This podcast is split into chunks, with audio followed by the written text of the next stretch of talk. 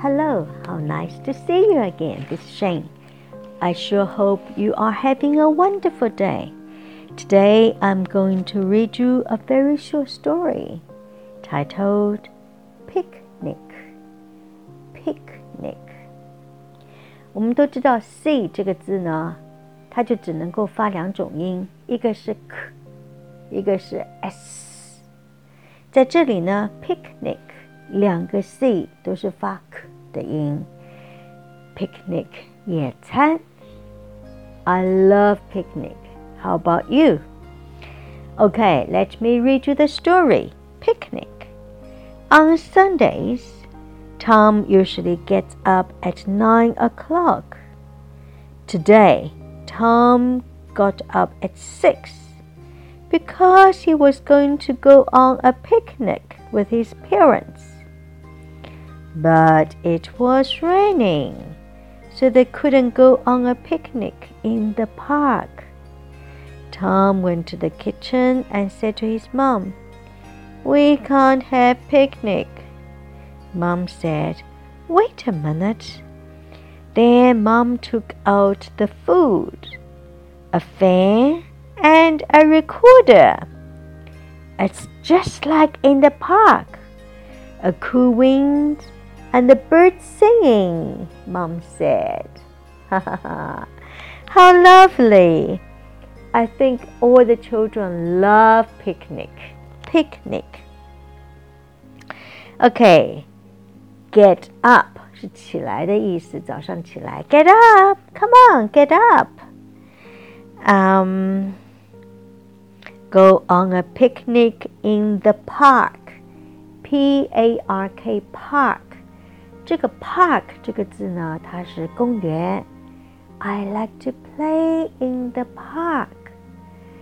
Park 这个字还有另外一个意思，parking 就是停车。Park your car.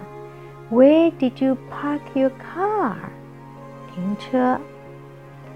Car park 停车场，车子的公园就是停车场的意思。 所以 park 有蛮多的意思的。park，parking ticket 是我们没有人喜欢的。parking ticket 就是停车的罚单。